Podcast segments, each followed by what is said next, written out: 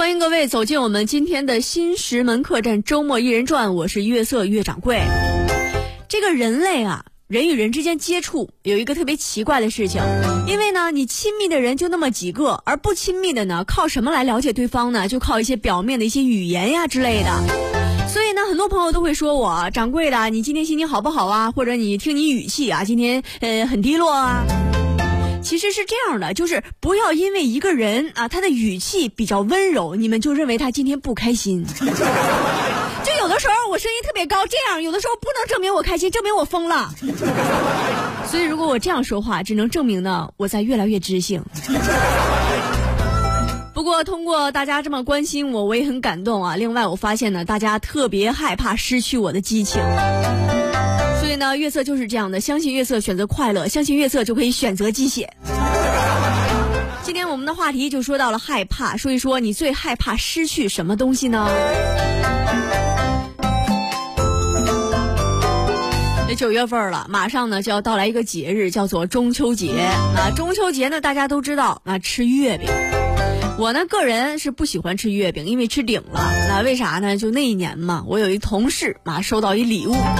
礼物是九十九个月饼，而且掰开呀，每一个里面都是玫瑰，里边写着一张贺卡，戴上玫瑰里的戒指，我在民政局等你。有没有被感动到？但是坑爹的是，他九十九个玫瑰里，不知道哪个里面有戒指。那年中秋节，我们全办公室都在努力的狂啃月饼中。后来从此以后过节再也不发月饼了。所以呀，就是告诫各位求婚的男性同胞们啊，你就简单点不好吗？是不是？另外，我还猜测，其实估计这只是个游戏，可能最后戒指一个都没有。说现在这个月饼的种类也特别多了啊！说九月九号啊，我们的客栈啊就特别派了一个探子，想要去视察一下这个商店呀或者商场里这些月饼啊卖的到底怎么样呢？探子就发现啊，现在这个月饼啊，不仅是品牌众多，品种呢也是五花八门儿。呃，现在这个卖月饼也不像原来了，就吆喝啥的，说那个走过路过不要错过啊，这些都是比较低端的。现在呢，人家都是提前录制好的啊，一段音频，你走过去呢就可以听到。比如说我们探子啊，就慢慢的接近了一个月饼的摊位，你看这个小喇叭里就播放了。各位朋友，大家好，现在你走到的是月饼摊位。我们这个摊位呢，卖的就是月饼。月饼呢，众所周知是一种食物，而月饼有的人爱吃，有的人不爱吃。那么到底爱不爱吃？那你买来就要吃。而且你不要听别人说的这个好吃或者这个不好吃，都要自己尝尝看。这就是寓言故事《小马过河》。说的特别有文化啊，就是让你来买来尝一尝之类的。正好呢，正是节气嘛，好多人呢也会去买一些。然后我们探子就发现啊，这个除了咱们经常说到的什么呃五仁月饼啊、蛋黄月饼之类的，现在有一些西洋参月饼、人参月饼、冬虫夏草月饼。咱们都知道啊，这西洋参啊、冬虫夏草之类的属于中草药。我们探子就问啊，这到底多少钱呀？人家店员也介绍说了，说价格是每个十五块钱到二十四块钱不等。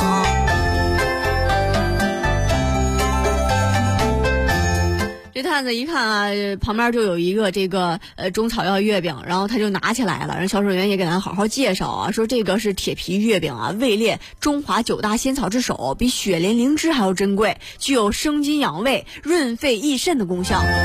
而且呀，这些中草药月饼具有保健功效，还可以帮助减肥呀、降糖啊、排毒啊、养颜，并且增强人体免疫力，适合肥胖、血糖高、血脂高的人呃直直接使用。我们探子听完他说的这一系列，赶紧回去查书，看看有没有违反广告法啥的。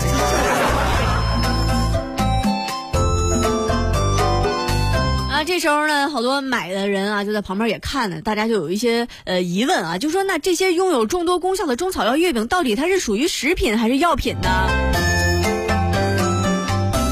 根据食品安全法规定啊，说药食两用的药材中啊，也就是能当食品也能当药的，只有甘草、百合、枸杞子、菊花啊等可以作为食品添加。而像刚才咱们说到的虫草啊、人参啊、香参啊，只属于可用于保健食品的物品。所以呢，这相关专家也说了，说这个月饼呢，作为普通食品，不是保健品，不能添加任何药物成分。同时呢，销售销售中草药啊，要取得中草药经营许可证。看在弄明白之后，就又回去了啊，然后就就问啊，这些店员，嗯，有没有什么呃中草药呃销售资格证啊之类的？然后销售人员啊，也特别理直气壮，说那个我们主要是卖的月饼，你那个里边中草药你自己可以抠出来呀。所以说呀，现在很多卖月饼的啊，有的呢就是食品生产单位根本就不懂得如何添加药物成分，而呢这个药物加入食品里啊，对于如何配比呢，也没有一个权威的说法。嗯，所以一些商家打擦边球，打着保健的旗号，将中草药加入月饼，宣传的犹如神丹妙药，其实呢功能呃功能啊根本就无法确定。这个时候呢，你要买月饼啊，掌柜在这儿提醒您了，一定要谨慎购买，还是买一些就合理的。什么是合理的？就是五仁的。每到这个时候啊，这网上黑五仁月饼的特别多。我呢在这里想替五仁月饼证明一下啊，原来就是很久很久以前，你看我现在四千多岁了，远在我一千多岁的时候吧，月饼界呢只有五仁月饼这一种。随着时代的发展，口味的多样，五仁月饼呢就被好多人打入冷宫了。嗯，我就是想说，就陪伴你一路啊，之后你又吐槽人家，我觉得这是属于始乱终弃。有的时候吃月饼简单就不是一个吃月饼的事儿啊，这跟选对象是一样的，你不能因为诱惑多了你就被被勾走。所以各位啊，客栈友情提示：吃月饼请认准五仁牌，选对象认准月色牌。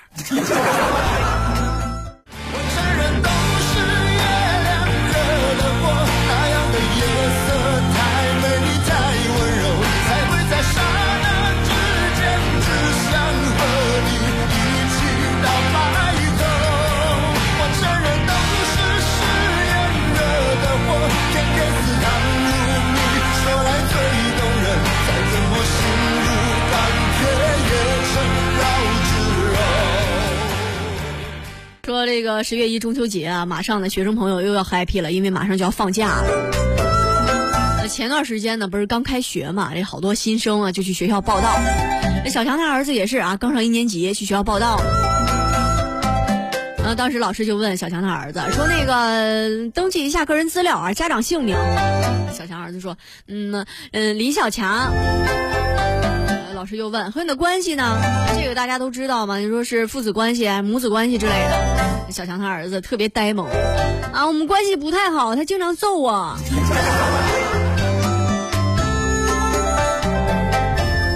所以就说保护未成年协会的这些查一下小强啊。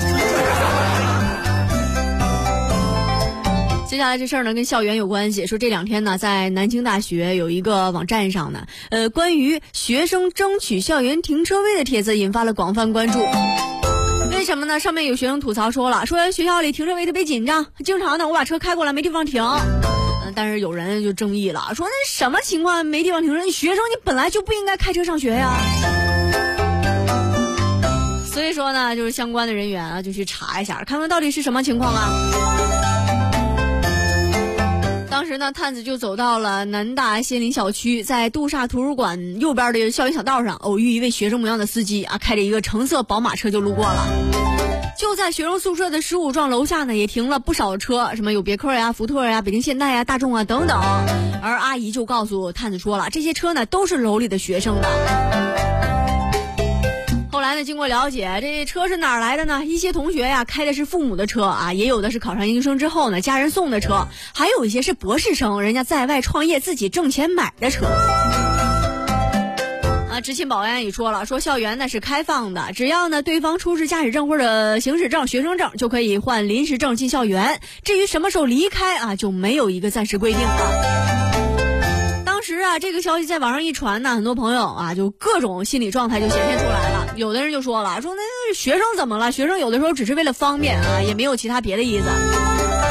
那有的人就说了，说那你为了方便，你随便开个车不行吗？你为什么还要选择开豪车啥的呀？其实我觉得这个事儿呢，没有什么可争执的，也没有什么可讨论的，是吧？毕竟就是他开什么车，我可能都开不起。所以呢，那些羡慕嫉妒恨的呀，或者说风言风语之类的，我就是觉得你可能跟他们差的不是很多。像我这种差的特别多、平时骑驴的人啊，根本就不会看这些事情。